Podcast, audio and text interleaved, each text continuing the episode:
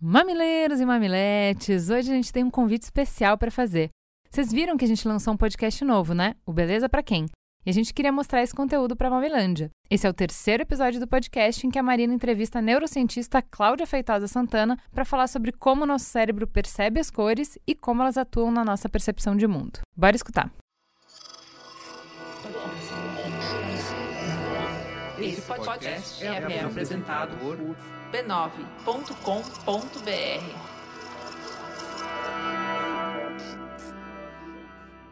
A franja na encosta, cor de laranja, capim rosa chá.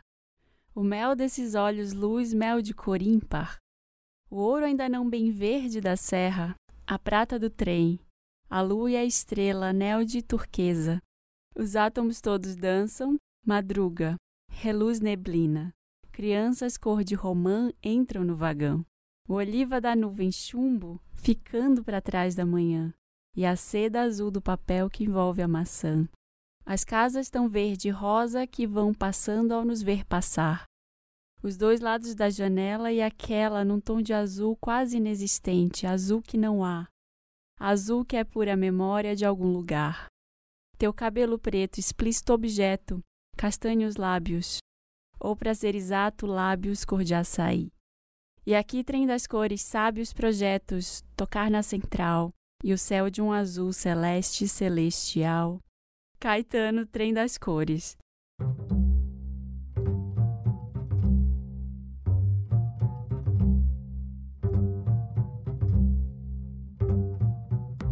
Olá, está começando mais um episódio do podcast Beleza para quem? Eu sou a Marina Santelene e te convido para uma conversa sobre o processo de autoconhecimento e caminhos para desenvolver uma autoestima sustentável. Vem comigo encontrar a sua beleza.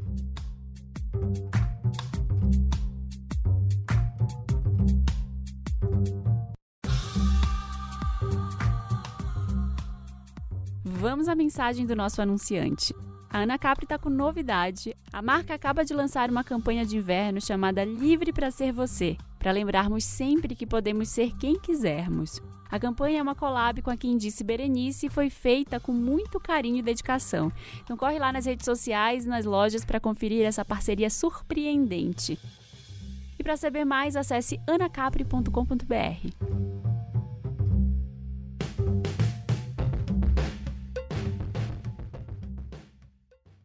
Essa música do Caetano, narrada logo na abertura do programa, nos desperta um monte de emoções ao associar cores a lugares, pessoas e sentimentos. Isso não acontece à toa, e a explicação é bem interessante. A cor é uma sensação e, por isso, tem o poder de atrair, transmitir confiança ou força, camuflar ou mesmo repelir. E a cor só existe porque existe a luz. É ela que filtra a forma como vemos e interpretamos as cores, por exemplo, as cores da natureza que enxergamos numa determinada estação do ano num determinado lugar do mundo podem ser completamente diferentes das cores que vemos no outro lugar. Deixa eu explicar isso para vocês na prática. Na região sudeste do Brasil, nós temos um céu mais iluminado e, portanto, mais azul logo no início do ano, quando as temperaturas sobem. Mas nessa mesma época do ano, a região norte do Brasil está recebendo muitas chuvas e, apesar das temperaturas serem sempre altas, o céu fica mais cinzento. Por conta desses fenômenos, mesmo olhando para o mesmo céu, as pessoas veem cores diferentes. Nesse episódio, vamos desbravar o mundo das cores e como elas podem ser nossas melhores amigas, destacando a nossa beleza. Logo mais, eu recebo aqui a neurocientista Cláudia Feitosa Santana para falar sobre como nosso cérebro percebe as cores e como elas atuam na nossa percepção de mundo. Mas antes disso, eu quero trocar com você algumas impressões. O mundo das cores está disponível aí para quem quiser ver, ou melhor, para quem tiver cultura para usar. Vai lá na Netflix e dá uma olhada nos filmes e seriados asiáticos, por exemplo. Todo mundo de cinza, branco, preto. Agora, navegue lá pelos conteúdos europeus. Um vermelho aqui, um verde ali, um roxo acolá. Sempre escuro, mas fechado.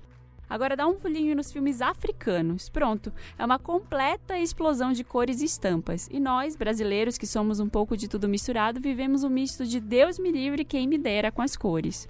Uma coisa que eu encontro muito por aí na consultoria de estilo e na vida são pessoas que falam que não sabem usar cores e têm o guarda-roupa dominado pelo preto. Eu ouço argumentos como: ai, mas eu não consigo combinar, ai, mas vai chamar muita atenção, ai, eu trabalho num ambiente super formal, eu só uso cores neutras. O medinho tem um certo fundamento. Uma amiga minha me contou que de vez em quando perguntavam se ela estava se sentindo bem, e ela começou a ficar encucada porque isso acontecia às vezes do nada. E aí no mesmo dia várias pessoas perguntavam se ela estava bem, se ela não estava doente. E um dia ela parou para tentar achar um padrão e pronto, descobriu que isso acontecia toda vez que ela usava uma tal blusa amarela. Por ter a pele muito branca, aquele amarelo queimado ficava refletindo no seu rosto e deixava ela mais pálida e parecia gripada. E aí deu adeus para a blusa rapidinho. Harmonizar cores e trazê-las para sua vida pode parecer um bicho de sete cabeças no primeiro momento, mas é algo super possível e até divertido. Tem teorias, tem método e também tem práticas que podem te auxiliar a ficar mais colorida e radiante, longe de parecer gripada. Eu não vou explicar tudo aqui sobre isso, senão não paro de falar nunca mais, porque eu adoro esse assunto. Mas eu acho importante que vocês conheçam o básico desse dicionário de cores para se aprofundar aí na internet da vida. Na consultoria de estilo existe um processo chamado de análise de coloração pessoal, que nada mais é do que unir as cores da pele, cabelo, sobrancelhas, boca, as luzes e sombras do nosso rosto e traduzir numa grade de cores ou numa paleta de cores. São esses tons que mais valorizam o nosso tipo físico e que mais harmonizam com a gente e traduzem quem a gente é.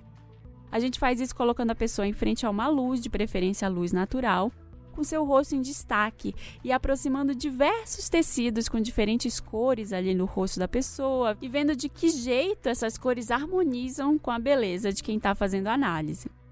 Essa análise é baseada no método chamado de sazonal ou sazonal expandido, que tem como base aí as cores das estações do ano.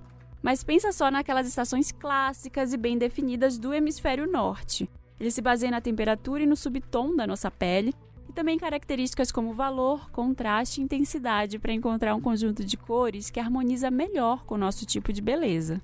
As raízes da análise de coloração começaram a nascer lá na época do expressionismo alemão, um movimento artístico nascido na Alemanha no começo do século XX que propunha uma arte intuitiva e pessoal, onde dominava a intuição do artista, a expressão, ao invés da observação da realidade, que era impressão, né, que era o movimento artístico anterior, que era o impressionismo. E aí esse movimento ganhou corpo lá na Bauhaus, e tinha um cara chamado Johannes Itten, que era professor e ministrava a disciplina Harmonia das Cores. Ele começou a perceber que seus alunos escolhiam as cores, linhas e orientações que se pareciam com a beleza individual de cada um deles.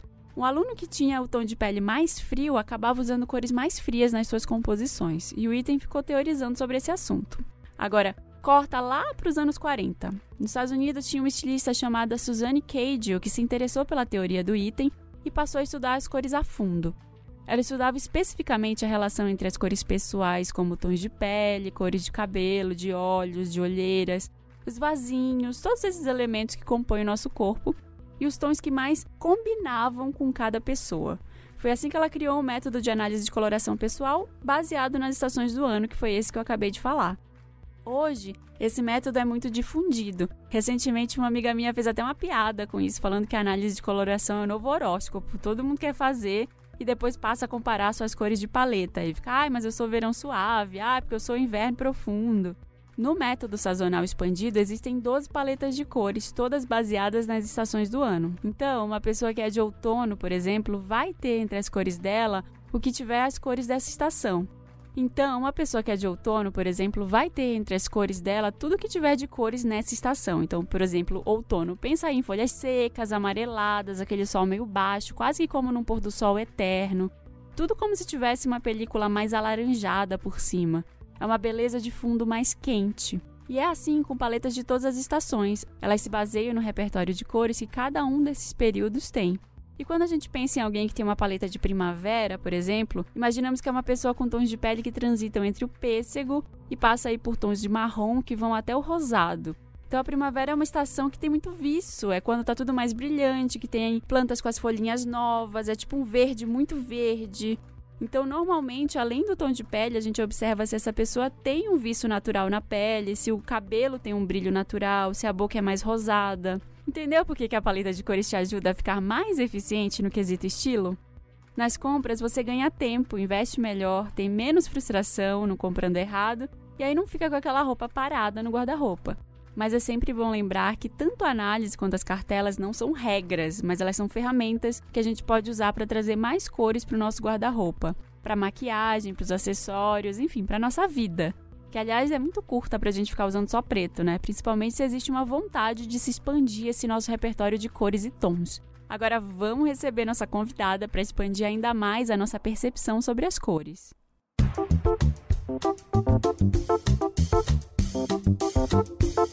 A Cláudia Feitosa Santana é mestre e doutora com pós-doutoramento em neurociências integradas pela University of Chicago.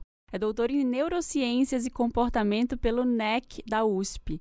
E também ela é graduada em arquitetura e urbanismo pela FAO USP e engenharia civil pelo Mackenzie. Bem-vinda, Cláudia. Obrigada. Nossa, eu não tenho nem roupa para te receber com tanto título. Mas aí você teve esse interesse pelas cores em algum momento? Foi com a arquitetura a raiz dessa história? Foi, porque fazendo arquitetura e engenharia, já que você é arquiteta também, você vai entender isso, né? Eu tinha muitos clientes preocupados com a psicologia das cores. Hum. E aí eu queria me aprofundar nisso e fui procurar estudar. Só que aí o que, que eu descobri? eu descobri que, na verdade, cientificamente falando, a gente muito pouco sabe sobre a psicologia das cores. Então, o que, eu percebi? Eu falei, bom, tá na hora de eu me aprofundar. E aí foi o que eu descobri, um laboratório aqui no Brasil, em São Paulo, e específico, que só estudava percepção de cores. Só que foi muito difícil descobrir, porque naquela época não tinha tanta internet, e o termo científico para isso não é percepção de cores, mas sim visão de cores. Visão de cores. E aí ficava muito difícil de achar e de buscar todo esse material científico. Não, a gente vai falar muito mais sobre isso mais para frente, mas eu queria entender melhor, porque você fala assim, visão e percepção. É, são termos que, a apesar gente... de parecidos, são diferentes. São diferentes. A gente fala visão porque, na verdade, por exemplo, no laboratório de cores de São Paulo, a gente estuda não só a percepção humana, mas também a visão de cores de vários animais. Hum. Como a gente não sabe se existe consciência daquela cor, entendeu? A gente fala que é visão. Mas pra gente, a gente sabe, sempre fala percepção. É, porque a primeira pergunta que eu ia te falar é onde tá a cor? Se ela tá no objeto ou se ela tá no nosso cérebro? Então, o objeto não tem cor. A ah, gente tem mania de dizer a cor da blusa, a cor da parede, mas o objeto em si não tem cor. Na verdade, o que acontece é que a luz refletida do objeto, ela é o início de um processo sensorial. Mas a cor também não é uma sensação. A cor só é cor quando ela se transforma numa percepção. E aí, o que, que é isso? Você tem um processo sensorial da cor, que é esse processo que se inicia com a luz, mas ele vai ser modificado ao longo do seu processo, inclusive com todo o contexto do momento e com a tua história, para você, na verdade, interpretar uma cor. Mas aí essa interpretação, ela não entra, pelo que você está falando, ela não entra naquele quesito do vermelho me transmite uma raiva. Você está falando de uma coisa que vem até vem antes. muito antes. Mas, por exemplo, você deu um exemplo muito legal agora há pouco. O que, que você disse? Um céu azul ou nublado, as pessoas vão ver em cores diferentes. Por quê? Por exemplo, eu morei em Chicago sete anos. E aí, quando começava a esquentar para as pessoas que sempre moraram lá, elas já achavam que o céu estava um azul maravilhoso. E eu pensava assim, meu Deus, que é isso? Não tá azul. tá nublado. Tá frio. Não tá azul, tá frio para mim. Era um azul muito diferente do azul deles. Por quê? O meu contexto e a minha experiência de vida com o céu azul e com o calor é completamente diferente de quem nasceu e sempre viveu em Chicago. Uhum. Na verdade, eles são felizes porque eles não conhecem nada melhor. o que não era meu caso, eu sou brasileira. E eu sou feliz por ter esse, esse clima maravilhoso que a gente tem. Então, quando eu morava lá, a minha percepção de várias coisas era totalmente diferente deles. Inclusive, outra coisa que você falou, o que eu vestia lá, eu não visto aqui, mesmo no verão. Uhum. Isso é cultural também, né? Uhum. Isso é muito. Essa nossa percepção de cores é completamente diferente. Ela acaba influenciando. É aquilo que eu falei agora sobre as séries da Netflix. Na Ásia, as pessoas usam tons mais neutros. Na África, é aquela explosão de cores por conta da luz também que reflete lá. É por isso mesmo? Sim. Aí tem um dado que não é só da cor, mas que é muito interessante a gente pensar. Nós somos seres sociais. E a gente vive de comparação social. E no fundo, no fundo, são raras as pessoas que querem se destacar. Se destacar e se despregar totalmente, digamos, de uma. A gente pode dizer moda ou pode dizer uma média.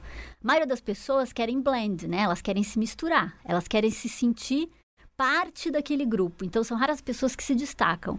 Então, eu acho que muito provavelmente por isso, por exemplo, quando eu estou em Chicago, eu não vou usar as cores brasileiras. Mesmo no verão de Chicago, é muito raro, porque você se sente despregada daquele grupo, você não se sente pertencendo àquele ambiente. Como é que uma pessoa que tem tanto repertório de cor se veste? Como é que isso influencia o jeito que você vai lá e escolhe uma roupa, a sua percepção? Nossa, eu vou pensar não só em mim, mas em todos os meus colegas que estudam cor. É uma desgraça. Todo mundo é brega. E como é que funciona o sistema de cores? Por exemplo, teve aquela história do tênis verde ou tênis rosa, sabe? A gente acaba. É o mesmo tênis, só que a gente acaba enxergando de maneiras diferentes. diferentes. Isso está no nosso olho ou está no tênis? Então, nosso olho não tem percepção nenhuma. O nosso olho, quando a imagem bate na retina, ela ainda é uma informação, é um monte de, digamos, sinaizinhos elétricos que não tem significado algum. Só vai ganhar um significado lá dentro do seu cérebro que na verdade é um processo longo, mas ele é muito rápido. Aí sim que você vai ter, digamos, a percepção da cor. E não existe num localzinho específico do cérebro, não. São várias áreas do seu cérebro que são ativadas, inclusive uma coisa que você gosta. E existe uma relação também com emoções, existe uma relação com memórias. E é por isso que cada um constrói a sua própria relação com as cores. Então é bem complicado a gente falar da psicologia das cores, porque ela é uma coisa muito individual, não é? Não, ela é uma coisa digamos, evolutiva. Tem algumas questões que são inatas, que a gente nasce com elas. Por exemplo, a minha sobrinha esses dias pegou uma caixa de lápis e foi separando todos que ela não gostava. Titia, não gosto desse, não gosto desse, não, não gosto desse. Ela tem três anos. Nossa. E quais as cores que ela separou? Todos os tons de marrom. Mas aí é que tá. Ela não é uma pessoa que já está influenciada por uma cultura que não gosta de marrom de jeito uhum. nenhum. Isto é uma coisa que a gente nasce assim. A gente nasce com uma propensão a gostar do azul, porque em toda a nossa evolução o céu azul sempre nos foi muito valioso, e ao mesmo tempo, uma terra marrom que não é fértil. São Sim. as associações e as experiências que nós temos da nossa história, dos nossos antepassados. Então a gente já nasce gostando muito menos do marrom. E na hora de pensar em cores, assim, eu penso muito uma coisa: por que, que a gente assimila as cores antes de qualquer coisa? Quando eu tô parada ali, eu quero. Eu nunca vi você, eu tô parada esperando você, eu ligo, eu falo: Ô Cláudia, eu tô aqui, eu tô com uma roupa rosa. Eu não vou falar assim: olha, eu estou com uma calça de cintura alta que tem detalhes em tal material. Eu vou falar da cor. Então, ao que tudo indica, por que, que a gente vê em cor? A cor, provavelmente, ela é um resultado porque ela ajuda a você distinguir diferenças. Vamos lá, vamos voltar em quando a gente vivia lá numa savana, tá? Na nossa evolução. Você precisava o quê? Distinguir coisas muito rápidas. Talvez uma, um outro sinônimo para distinguir seria detectar diferença. A gente, na verdade, é uma maquininha de ver diferenças, ok? Então, quando você associa a cor, fica muito mais fácil para você enxergar os objetos.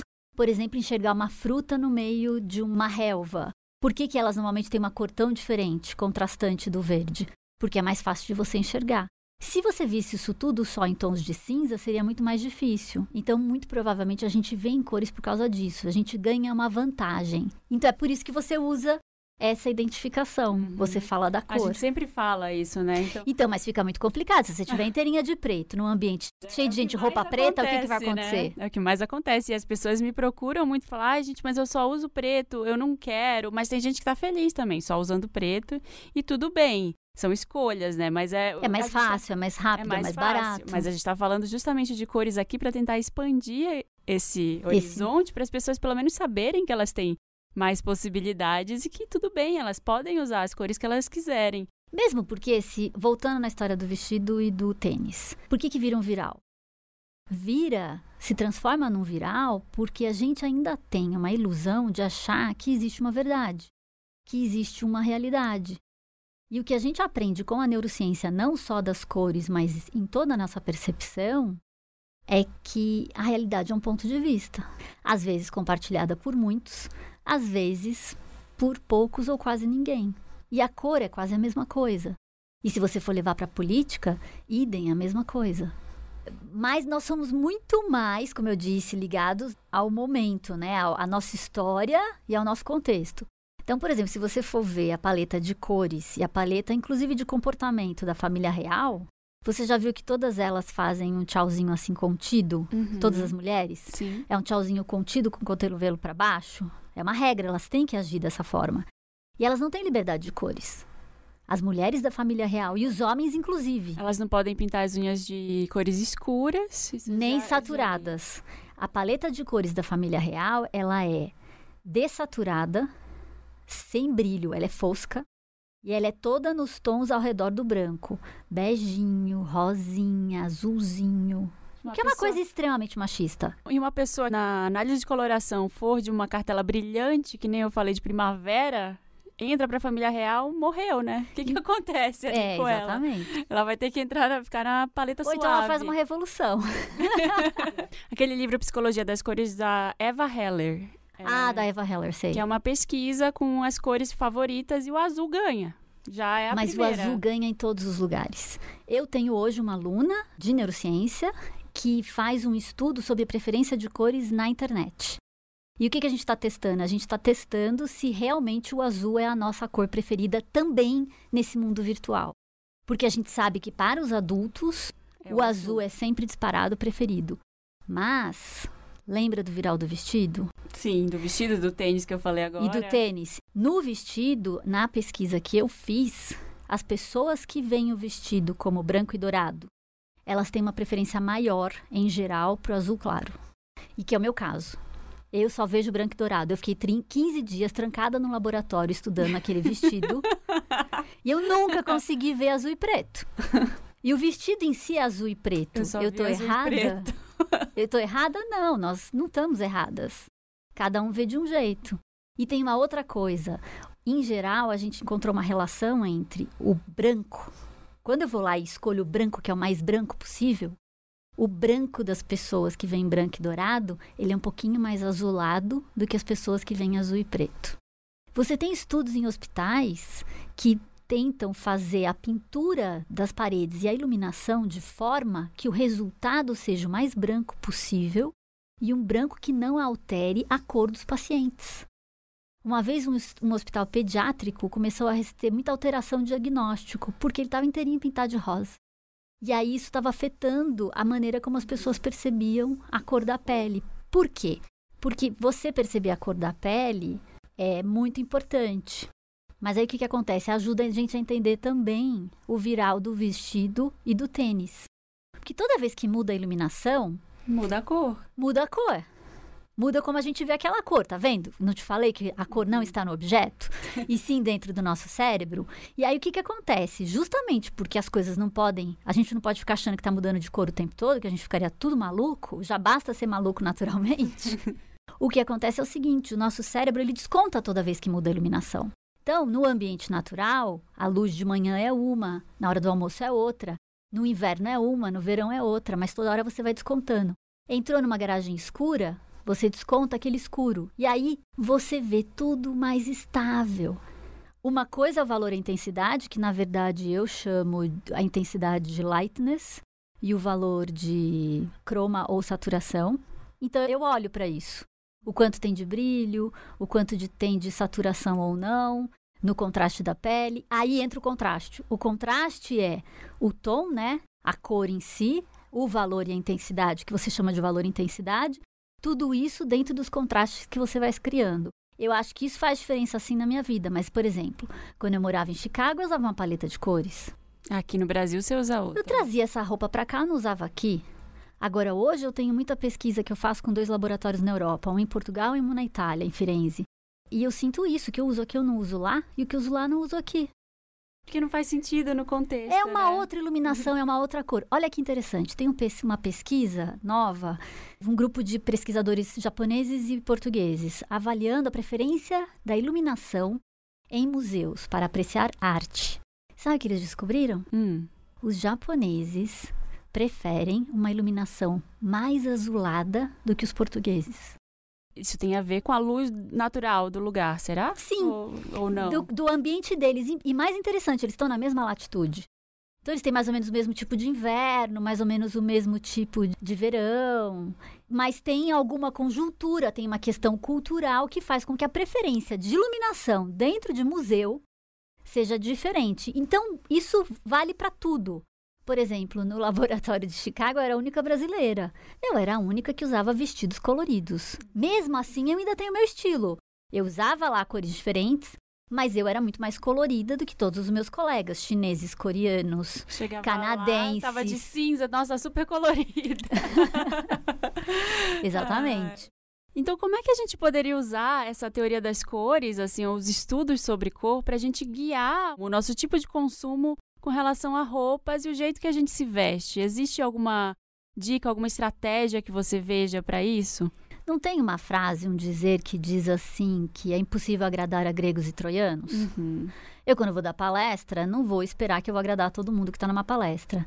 Se você for voltar para a cor, e pelo que eu já expliquei aqui, como a gente percebe o mundo e as diferenças individuais que tem entre todo mundo, o que vale a gente pensar é o seguinte: a maneira como eu percebo cor e como eu harmonismo não necessariamente vai ser vista da mesma forma por outras pessoas. Então, se você quiser, se você focar em querer agradar aos outros, é, é uma falência. Não tem como. Então, o que você tem que fazer é o seguinte: você tem que ver o que você gosta, o que harmoniza com o seu corpo e se preocupar com isso, se preocupar com você, com você mesmo e com o seu prazer. E aí, o que, que acontece? Quanto mais autoestima, quanto mais autoconhecimento, quanto melhor você se sente com você mesma, a cor ela faz parte do seu, da sua imagem, mas na verdade o que vai contar muito mais é esse bem-estar completo, porque não adianta, a gente não vai ver sempre a mesma coisa do mesmo jeito. É o que a gente fica martelando na cabeça das pessoas que tudo passa pelo processo de autoestima e de autoconhecimento dessa construção. E tem uma coisa que eu sempre falo para as clientes de quem eu faço a análise de coloração. Eu falo, ó, isso aqui é uma ferramenta.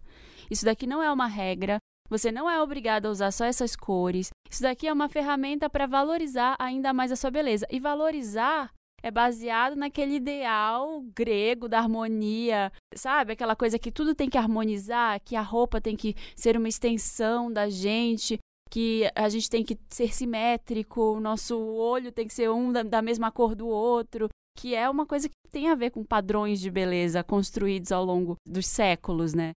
Então é isso, Cláudia. Muito obrigada pelas suas respostas. Foi uma delícia conversar com você. Foi um prazer. isso. E obrigada. Obrigada.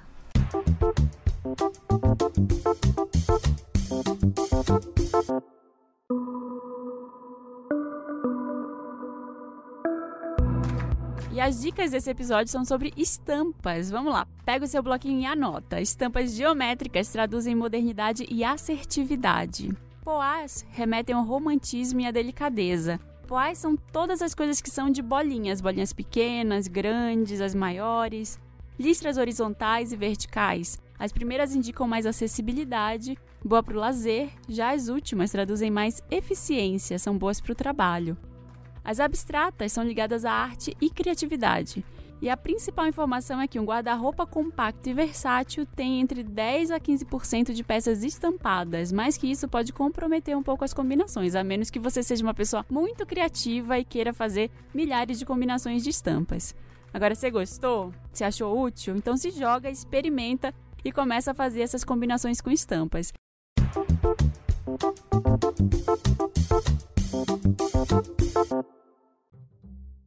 Agora, você tá gostando? Eu quero saber. Tem pergunta? Quer me contar a sua história? Me escreve lá no belezapraquem.b9.com.br. Eu vou ficando por aqui. Um beijo e até o próximo episódio.